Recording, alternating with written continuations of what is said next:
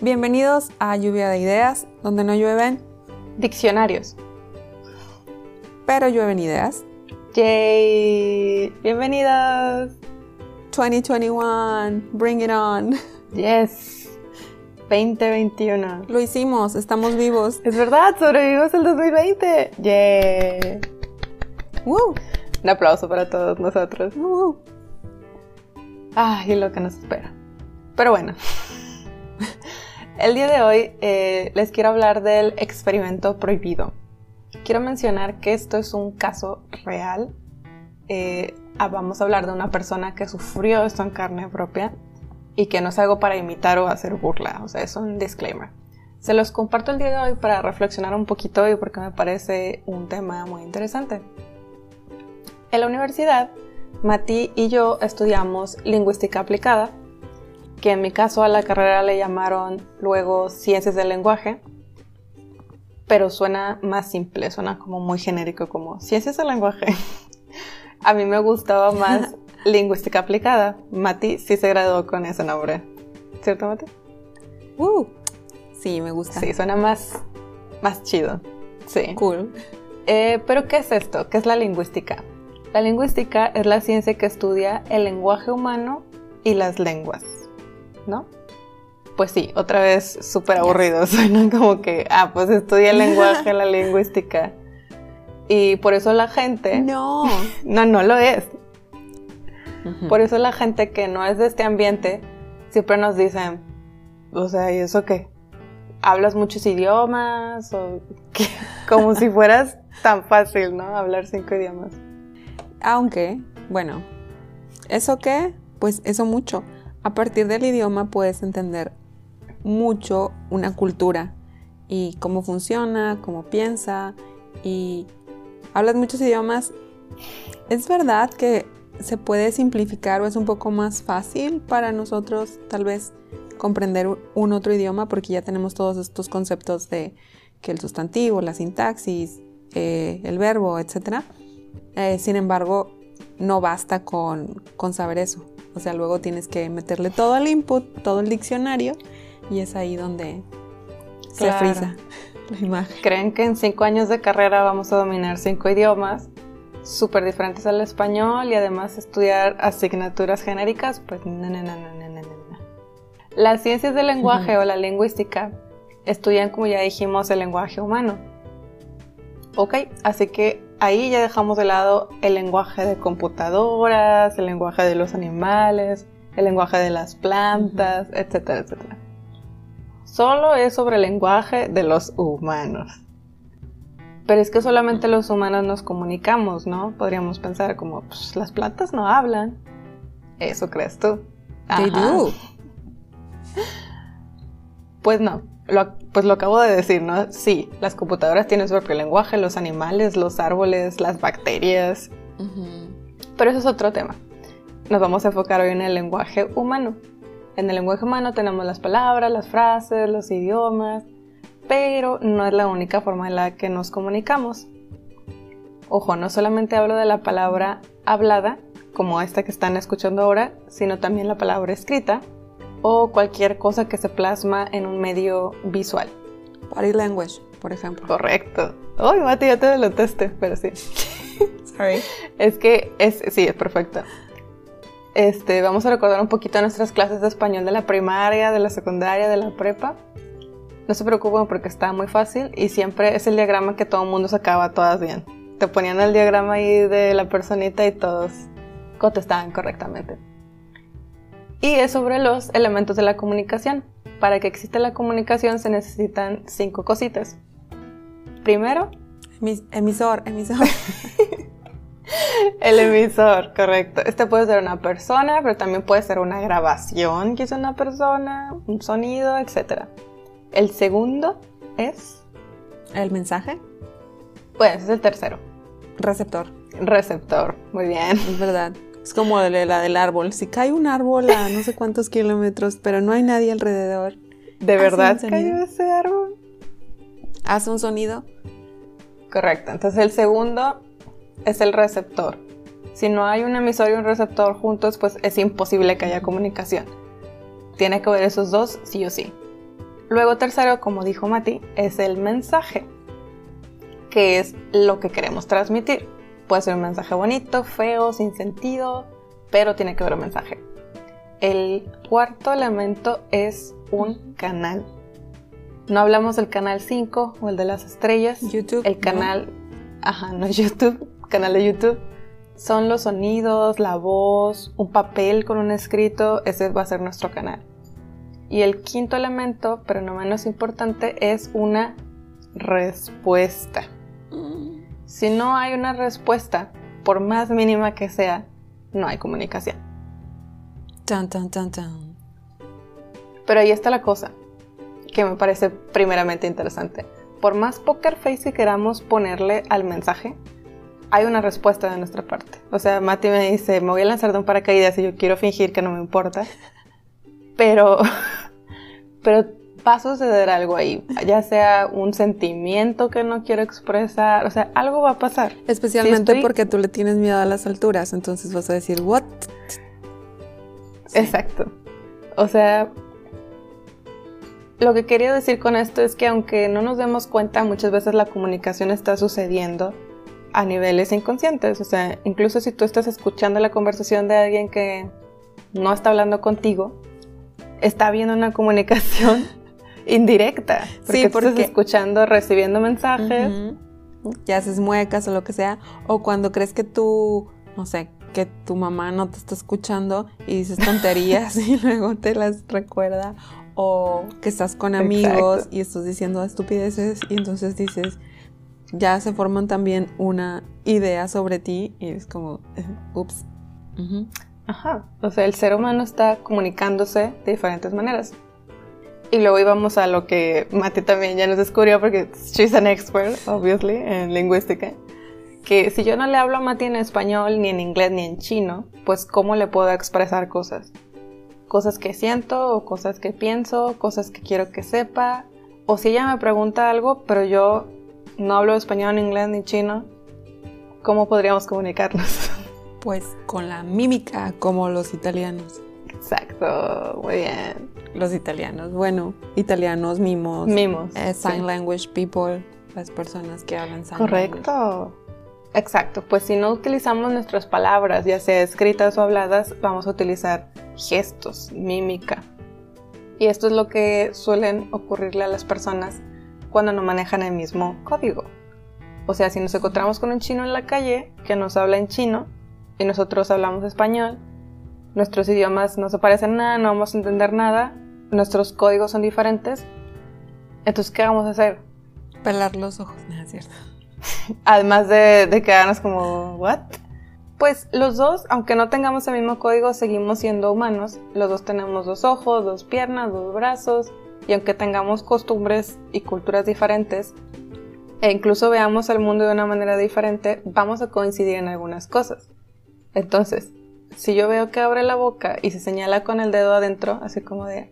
"Ah", Tiene caries. O- No, no es cierto. Quiere comida. Lo más probable es que quiera comida. Sí. Un restaurante o algo así. Ajá. Exacto. O si se señala el estómago, vamos a decir, ah, pues quiere algo ahí Tiene adentro. gases. No, quiere. Ajá. Bueno, la mayoría vamos a entender que tiene hambre. O que está buscando un restaurante, o que quiere comida, o que quiere de tu sándwich que te estás comiendo, etc. Ya dependerá de la situación, pero se va a transmitir un mensaje. Porque Ujú. de nuevo hay un receptor, un emisor, un mensaje, Ujú, un código, bueno, en un canal, que en este caso sería visual, ujú. etcétera. Y pues cuando esto pasa, la comunicación se logra. ¡Yay! Yay. Comunicación. Muy bien, Muy bien, señor de China, que es- pudo comprender. Correcto. Ahora, viene la parte sad.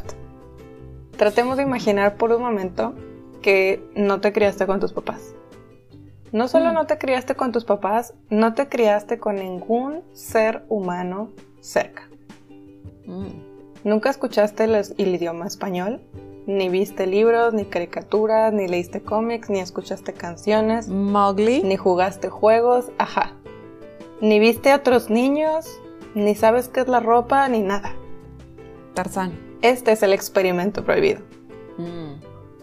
Es despojar a un ser humano de cualquier estímulo o contacto o forma de comunicación existente. Ustedes traten de imaginar un momento, por un momento cómo se sentiría esto. O sea, es imposible, es muy difícil. El experimento prohibido consiste en ver lo que pasaría cuando un ser humano no se le trata como un ser humano. Por eso es que está prohibido. Porque es cruel, es inhumano. Ajá, human rights, como dónde quedan los derechos humanos. No tienes ni el más básico derecho humano en este caso. Y pues, ¿quién le va a hacer a su hijo? Nadie, esperemos. Gracias. Gracias a Dios. Ah, Pero, hay gente muy loca. lamentablemente. Porque luego pasa también que el ser humano, a pesar de ser capaz de tantas cosas maravillosas, pues cuando es un bebé es un inútil. Somos el ser más inútil de todos. As babies. Cuando cachorros. Sí, cuando somos Y cachorros. algunos de por vida. No, no es cierto. No puede. A mí no se quedan inútiles para siempre. Bueno, no podemos sobrevivir solos. Un bebé recién nacido necesita a su mamá o a alguien para sobrevivir. No somos como las jirafas bebés que acaban de salir de ahí, de su mamá, y se paran. O los peces que salen y empiezan a nadar. Peces en el río. Nosotros Ajá. somos unos inútiles cuando bebés. Sí. Pero, pero Ajá. no tenemos eh, los mismos instintos que los animales, entonces no nos comemos a nuestras crías y sí las cuidamos. Entonces, como, ok, somos muy inútiles, pero el adulto, o sea, el procreador, pues, he's in charge. So, Claro, se supone que para eso tenemos la razón, para cuidar a los que son bebés inútiles por ahora, para que luego sean útiles y cuiden a los nuevos inútiles. Es un ciclo, el ciclo de la vida. Sí.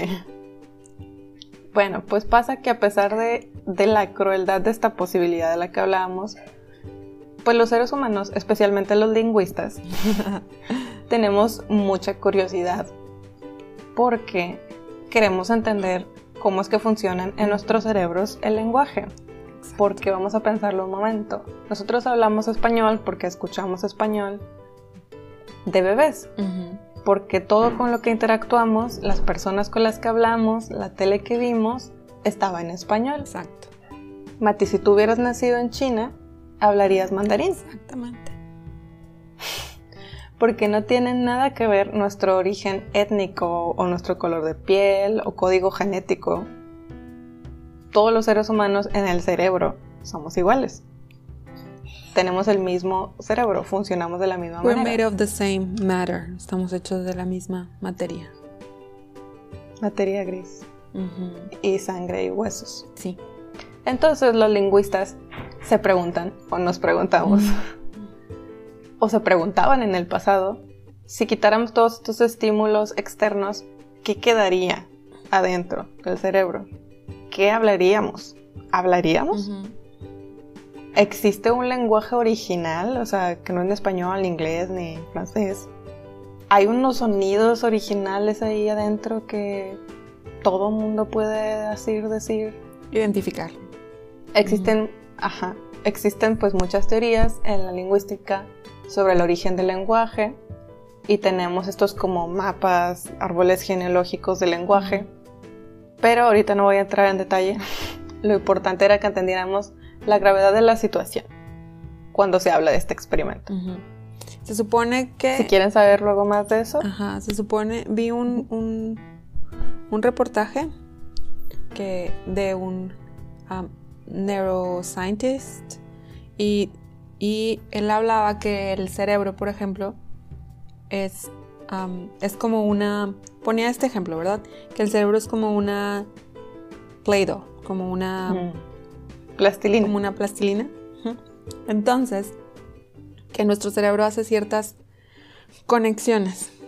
Por lo tanto, o sea, justo como lo dijiste, dependiendo del entorno en el que nos encontremos, es que vamos a crear estos, em, estas conexiones y entonces así es como pues va a funcionar nuestro cerebro, o sea, como, como vamos, en este caso hablando de la, del idioma o hablando de que dices, si hablas, si naciste allá, pues obviamente vas a hablar mandarín, si naciste acá, pues obviamente vas a hablar en español. Entonces, desde bebés estamos creando esas conexiones que nos permiten, en este caso, pues comunicarnos. Ajá. Bueno, pues pasa que a lo largo de la historia ha habido uno que otro descubrimiento de personas que luego escuchamos estas historias o mitos de un niño que fue criado por los lobos o por gorilas, como en Tarzán. Y la típica historia de Tarzán incluso, que pues Tarzán, si recuerdan, no puede comunicarse con los humanos cuando recién los ve, porque él habla gorila.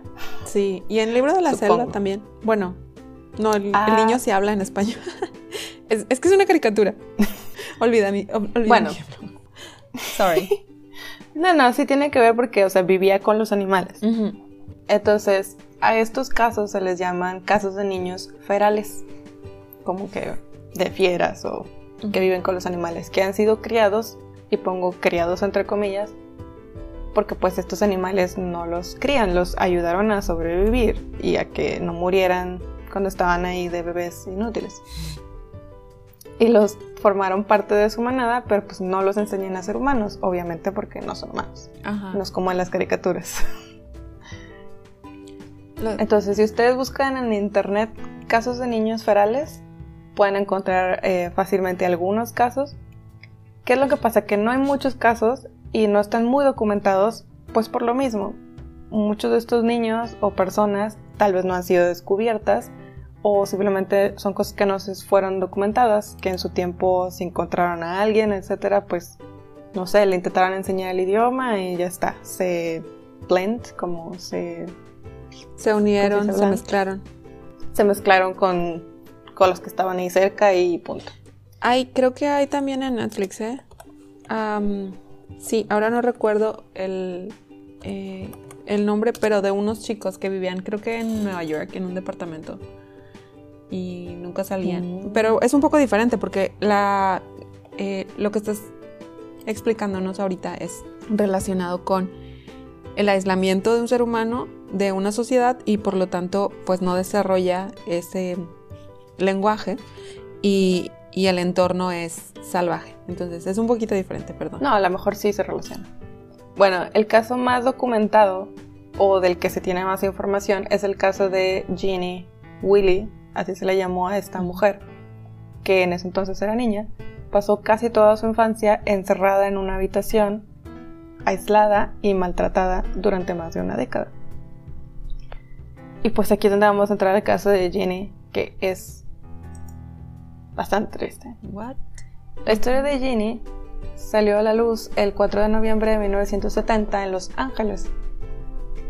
Un trabajador social descubrió a una niña de 13 años de edad después de que su madre huyera de su casa con la niña y acudiera a los servicios sociales. Ujú. El trabajador descubrió que la niña había sido confinada en una pequeña habitación.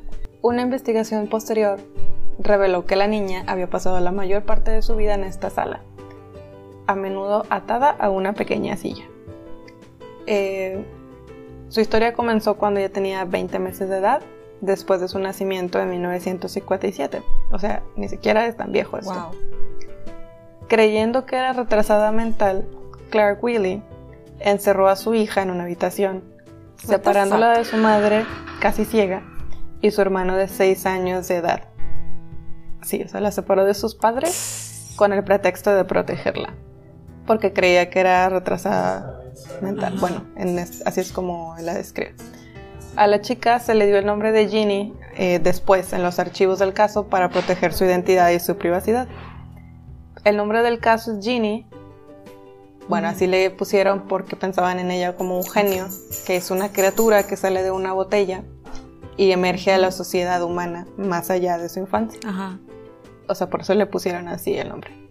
Entonces, ambos padres fueron acusados de abuso, pero el padre de Ginny se suicidó el día antes de su aparición en el juicio, dejando una nota que decía, el mundo nunca lo va a entender.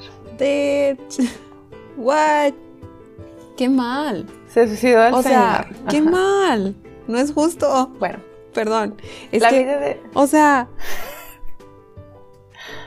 Sí, no quiso pagar por sus Tú cosas. sí ¿sabes? encierras a tu hija años y años y tú, por cobarde, o sea, no, no, no, no, no. O sea, cualquier cosa menos que te encierren. Es verdad. What? Y en condiciones mucho más humanas de lo que la tenía. Merece el infierno este señor. Porque hasta eso, o sea, la cárcel, la cárcel no llega a ser inhumana, por eso es que el castigo, bueno, ahí habrá debate, supongo, pero Yo creo que por más bien intencionado que haya sido la situación, entre comillas, bien intencionada, no. este, no, o sea, No, yo creo que estaba mal de la cabeza también. sí, ahí hay problema. Desde el señor, desde los papás, o sea. La vida de Ginny antes de su descubrimiento fue una deprivación absoluta. Pasó la mayor, día, la mayor parte de sus días atada, sin ropa, a una pequeña silla y solo era capaz de mover las manos y los pies. No. Sí, por eso es donde hablamos de la inhumanidad, o Qué sea, feo. como si fuera un animal. No. Cuando hacía ruido, su padre la golpeaba y tanto su padre como su madre y su hermano mayor no hablaban con ella. Las contadas ocasiones en las que su padre interactuaba con ella, lo hacía ladrando o gruñendo. Es ahí donde dices, people, no tengan hijos si no los quieren. O sea, Mm, Por eso, por eso la advertencia, o sea, esto es ok, ok, ponlo en adopción. I don't know, no sé. It's so sad. Continúa por ahora. Mie- continúa mientras te recuperas. Sí, perdón. La historia de su caso se extendió atrayendo la atención tanto del público como de la comunidad científica. Esto, bueno, yo he leído en otras historias como que en cierto momento pues la mamá la sacó de la casa y la fue cuando un trabajador social la vio y las descubrió y la empezó a ayudar, ¿no? Ujú. y así fue como la encontraron, digamos. El psicolingüista Harlan Lee lo consideró un caso pues de mucha importancia porque dice nuestra moral nos no nos permite llevar a cabo experimentos de privación de seres humanos. Y estas desafortunadas personas son lo- todo lo que tenemos que seguir como que es la única oportunidad que tenemos digamos de estudiar este tipo de, de cosas que queremos saber. Con tanto interés en su caso, la cuestión se convirtió en lo que debía hacerse ahora con ella. Un equipo de psicólogos y expertos en idiomas inició el proceso de rehabilitación de Jean. Entonces, el Instituto Nacional de Salud proporcionó los fondos necesarios para la investigación científica sobre el caso de Jean. El psicólogo que formaba parte del equipo dijo, Creo que todos los que estuvieron en contacto con Ginny se sentían atraídos por ella de alguna forma. Tenía la cualidad de saber conectar con la gente, algo que se desarrolló más y más. Estaba presente en realidad, lo tuvo desde el principio.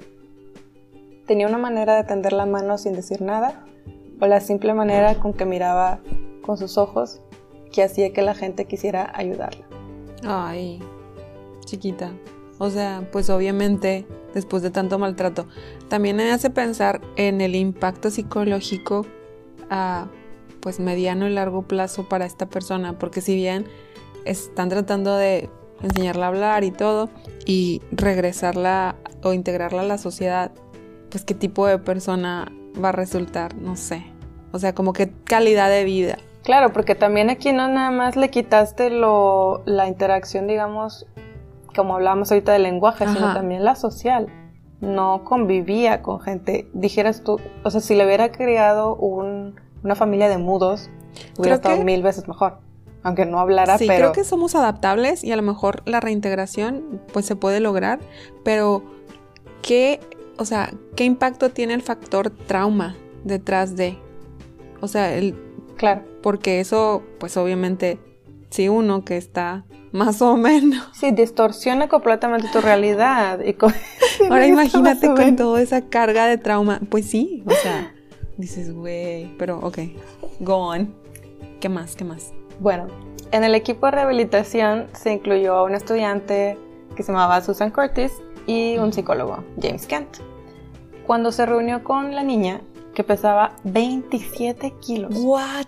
a los 13 años, sí, eh, se movía pues de forma extraña, como con pies de conejo, o sea, pues como Me imagino Te yo creo. acurrucándose. O sea, obviamente si siempre estaba atada y Ay, en el piso.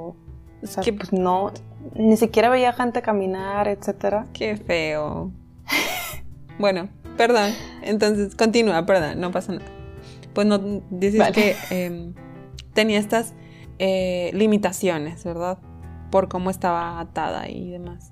Correcto. Entonces a menudo escupía y no era capaz de enderezar los brazos y las piernas. Eh, no hablaba, tenía incontinencia y era capaz de masticar. Al principio parecía que solo era capaz de reconocer su propio nombre y la palabra curar. ¿Cuál palabra? Curar. Aunque yo he escuchado o he leído en otros artículos que también reconocía como no y shut up, o sea, cállate. Pues sí, negativas. Las que, ajá, las que llegaba a escuchar. Después de evaluar las habilidades emocionales y cognitivas de Ginny, eh, Ken la describió como la niña más profundamente dañada que he visto en mi vida. La vida de Ginny es un desierto. Su silencio y la incapacidad de usar el lenguaje hacen tremendamente difícil evaluar sus capacidades mentales. Pero en las pruebas que se hicieron por aquel entonces se obtuvo más o menos el nivel cognitivo de un año de edad. Wow. O sea, no podía comunicarse. No. Pronto comenzó a hacer una rápida progresión en áreas específicas. Aprendió rápidamente a utilizar el inodoro y a vestirse. En los siguientes meses experimentó todavía más progresos en su desarrollo, pero continuaba siendo pobre en áreas como el lenguaje. Eh, disfrutaba haciendo excursiones todo el día fuera del hospital y exploraba su nuevo entorno con una intensidad que sorprendió a sus cuidadores. Curtis sugirió que Ginny tenía una gran capacidad para comunicarse de manera no verbal. A menudo Mm. recibía regalos de extraños que parecían comprender la poderosa necesidad de la joven a explorar el mundo a su alrededor. O sea, la gente le daba cosas como de, ah, mira, y ver- veían cómo respondía. Ajá. Parte de la razón por la que el caso de Ginny fascinaba a psicólogos y lingüistas era que se les presentó una oportunidad única para estudiar sobre el desarrollo del lenguaje. Un debate muy reñido por aquel entonces, estamos hablando de los 70s, 80s. Los nativistas creían que la capacidad para el lenguaje era innata, o sea que nacíamos con ellas, mientras que los empíricos sugerían que se trataba de variables ambientales que juegan un papel clave.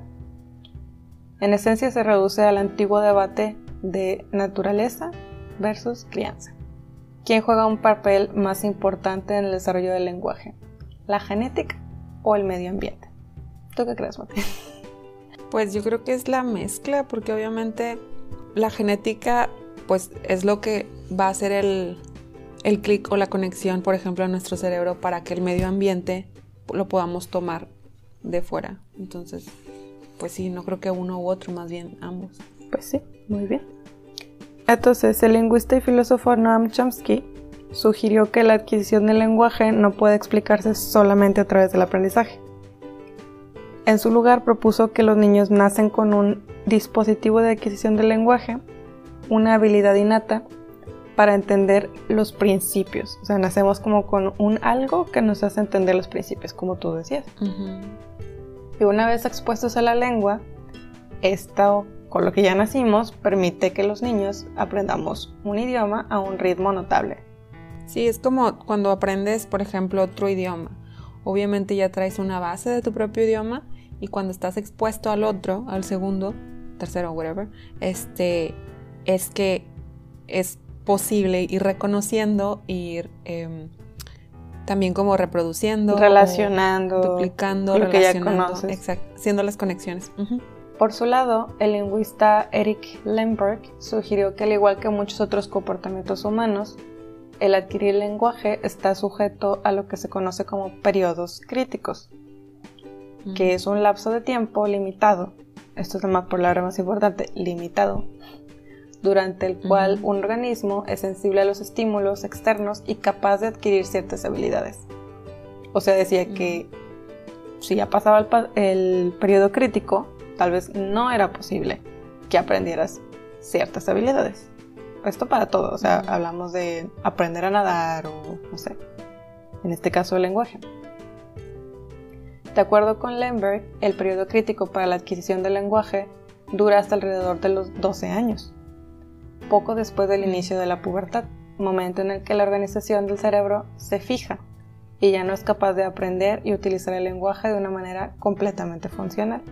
Makes sense. Por este y otros motivos, Sí, por eso. el caso de Ginny presentó a los investigadores una oportunidad única.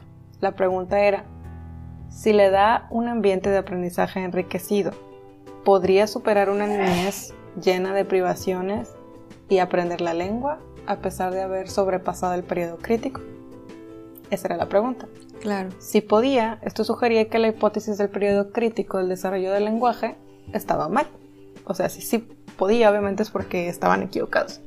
Y si no podía, indicaría que la teoría de Lemberg era correcta. Entonces, ¿qué siguió pasando con Ginny? A pesar de superar por un año el nivel de edad del periodo crítico, Ginny Tenía tres. rápida, ajá, tenía 13. Ginny rápidamente comenzó la, la adición de nuevas palabras a su vocabulario. Empezó por aprender palabras sueltas y finalmente comenzó a poner dos palabras juntas en la forma que los niños pequeños lo hacen cuando están aprendiendo a hablar. Curtis comenzó a sentir que Ginny sería totalmente capaz de adquirir el lenguaje. Sí, porque a pesar de que no tuviera una base previa, supongo que sí O sea, el cerebro seguía tenía siendo la el capacidad mental. Ajá, te- tenía la capacidad mental y además su entorno había cambiado, pues es verdad, o sea, la teoría en cierta forma tiene sentido que no, tal vez no iba a hablar de manera fluida y de cosas tan complejas, pero sí iba a poder adquirir a lo mejor en un 70-80% el lenguaje que el resto de... No sé, no sé qué pasó con Ginny. Bueno, Quiero saber. Después de un año de tratamiento, Ginny incluso empezó a poner tres palabras juntas de vez en cuando. En los niños normales que pasan por el desarrollo del lenguaje, esta etapa es seguida por lo que se conoce como la explosión de una lengua. O sea, como que vamos juntando, juntando y luego ¡pum! Ya hablamos. Sí. Los niños... A quejarnos. Sí. Los niños adquieren rápidamente nuevas palabras y empiezan a ponerlas juntas en formas novedosas. Por eso andamos inventando palabras de niños. Por desgracia, esto nunca ocurrió con Ginny. Sus habilidades de lenguaje se mantuvieron estancadas en esta etapa y parecía incapaz de aplicar las reglas gramaticales y usar el lenguaje de una manera significativa. En este punto su progreso se estancó y su adquisición del nuevo idioma se detuvo. Mientras Ginny fue capaz de aprender alguna palabra después de la pubertad, su incapacidad para utilizar la gramática que sugiere Chomsky es lo que separa el lenguaje humano de la comunicación animal, ofrece pruebas de la hipótesis periodo crítico. O sea, es decir, Mm. sí aprendió vocabulario, ponía palabras juntas, y yo he leído en otras este, ocasiones, o sea, te decía un sustantivo y un verbo, pero no te los Ajá. conjugaba, por decirlo así. Los que no sepan qué es conjugar, es como decir, mamá, venir, o sea, no decía ven mamá. Por eso dicen ahí que no utilizaba la gramática, o sea, utilizaba las palabras, las unía con su significado, pero no, no lograba hacer esas conexiones. Y esto es lo que Sí. decía Chomsky, o bueno, esto es una de las tantas cosas que dice Chomsky, es que eso es lo que nos separa de los animales, el que nosotros usamos gramática, como que los animales sí también pueden decir banana y, no sé, perro, columpio, pero no dicen tráeme el columpio, o no sé. Sí. Sí, o sea, en el caso, por ejemplo, de los gorilas y tal, que hace- usan sign language. Exacto, que están hablando. Por supuesto, el caso de Ginny no es tan simple. No solo ella se había perdido el periodo crítico para el aprendizaje de idiomas, sino que también había sido maltratada horriblemente. Claro. Ajá. Estuvo aparte Ese es el peso del- desnutrida. Del trauma. Claro, o también. sea, no es nada Ajá. más como, ah, bueno, es que pasó el periodo crítico, sino, o sea, hay otras cosas detrás, no nada más esto. Claro. privada de estimulaciones cognitivas durante la mayor parte de su infancia. Los investigadores tampoco fueron capaces de determinar si Ginny sufría deficiencias cognitivas con anterioridad, o sea, a lo mejor desde antes, antes de que empezaran a intentar enseñarle.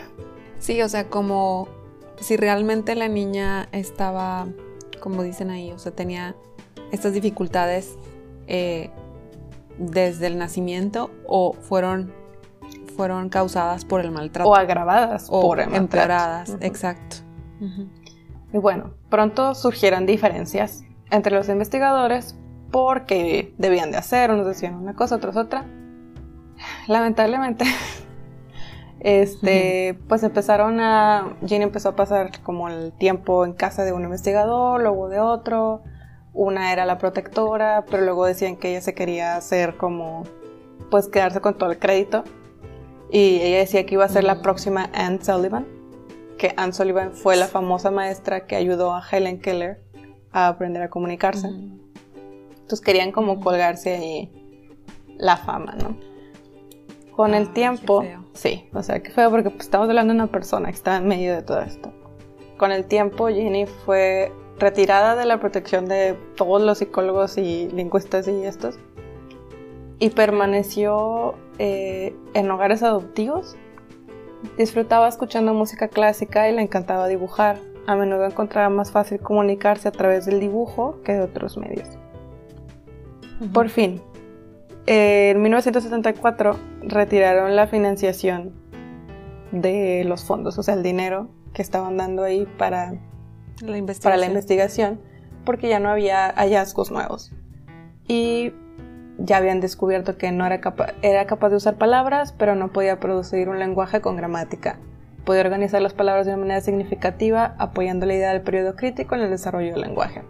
Entonces ellos como, no podemos no sé, no nos sirve más, no dieron fondos. Regresó a vivir con su madre biológica, pero cuando su madre estaba en un momento difícil, eh, formó parte de varias casas de activas, digamos, casas de acogida. Foster families. Y dicen que con frecuencia, pues, fue sometida a nuevos abusos y abandono. O sea. Ay. Sí. Qué feo.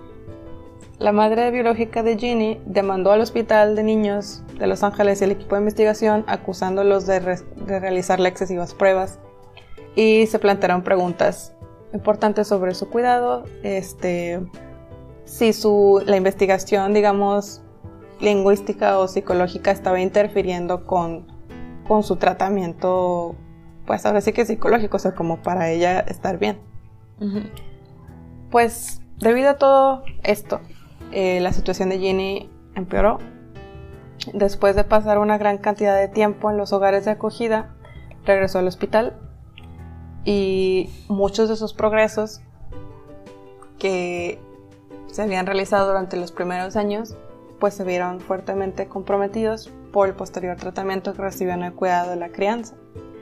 Ahora Ginny pues otra vez tenía miedo de abrir la boca y volvió al silencio. Wow. ¿Dónde está Ginny el día de hoy? Hoy en día, Ginny vive en un hogar de cuidado para adultos, en algún lugar secreto del sur de California. Poco se sabe acerca de su condición actual porque por fin la dejaron en paz. Aunque un individuo anónimo contrató a un investigador privado para seguir su rastro en el año 2000, dice, y la describió como una persona feliz. Esto contrasta con lo que explica el psiquiatra Jay Shirley, que dice que la visitó en su cumpleaños 27 y 29 y él decía que se veía deprimida, con largos silencios, porque estaba institucional, institucionalizada. No Pero esta otra persona dice que pues estaba feliz. Yo creo que acercándose, yo creo que perdón, tú primero. Pues obviamente de tener maltratos a tener una vida tal vez es que yo tenía una vida solitaria, o sea, a tener simplemente estabilidad, un techo, comida y alguien que no la maltratara, yo creo que ella es un gran salto y, o sea, hacia una calidad de vida mejor. Si bien no en el lado, eh, pues sí, psicológico, social, etcétera, pues sí, por lo menos biológico. Pues sí. Sí, yo también, o sea, la verdad quisiera pensar, tal vez estoy poniendo ahí me cosecha que que está bien. O sea, dices tú ya con una tranquilidad, es una cosa positiva y ojalá que sea feliz en este momento. Dicen por aquí que solamente un puñado de personas lo sabrá, probablemente las que la conozcan en la vida real. Y pues lo que quedó, además de desearle que esté completamente bien de nuestra parte, queda nada más el debate ético sobre las pretensiones de estudio y la generación de nuevo conocimiento, pasando por encima de las necesidades vitales y emocionales de las personas, porque aquí pues obviamente entra un debate de pues tal vez no debieron haber empezado con todo eso, tal vez primero era lo psicológico, ya sabes, como primero que estuviera bien, pero pues el dinero vino de tal lugar, etc. Es que la, la ciencia es magnífica, todos los estudios científicos son Obviamente por eso hay muchos avances y por eso logramos conocer mejor todo, todo nuestro alrededor. Pero cuando entran en jaque la, parte ética, ahí es donde entra el conflicto y ahí es donde dices, ok, ¿do we wanna know? O nos vamos a los básicos, o sea, que la persona esté bien en este caso. Exacto. No sé, que tal vez fue como se debió haber tratado. Sí, tal vez ibas a perder información o datos en lo que era tu pregunta principal, pero pues, ¿qué es más importante, no?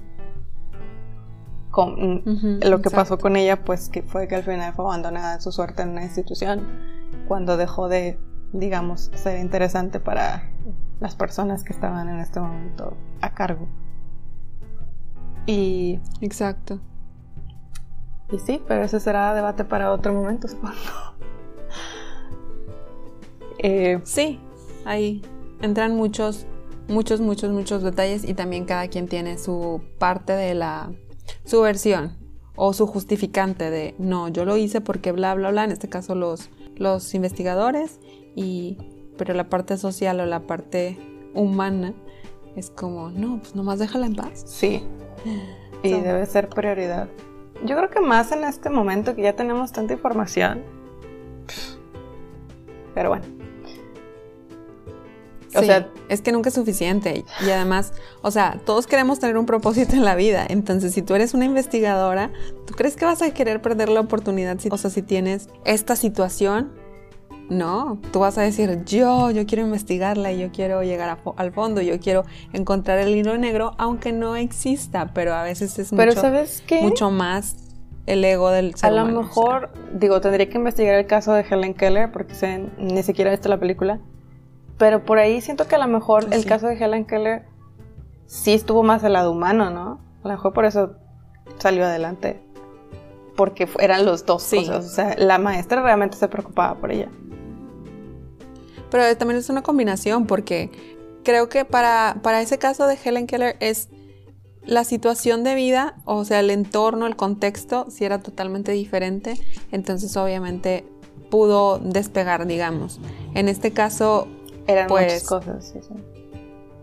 Y su entorno principal o familiar no estaba, no estaba bien, o sea, los mismos padres eran quienes la abusaban o la golpeaban, entonces desde ahí ya es como mal, mal. Bueno. Mal, mal, mal.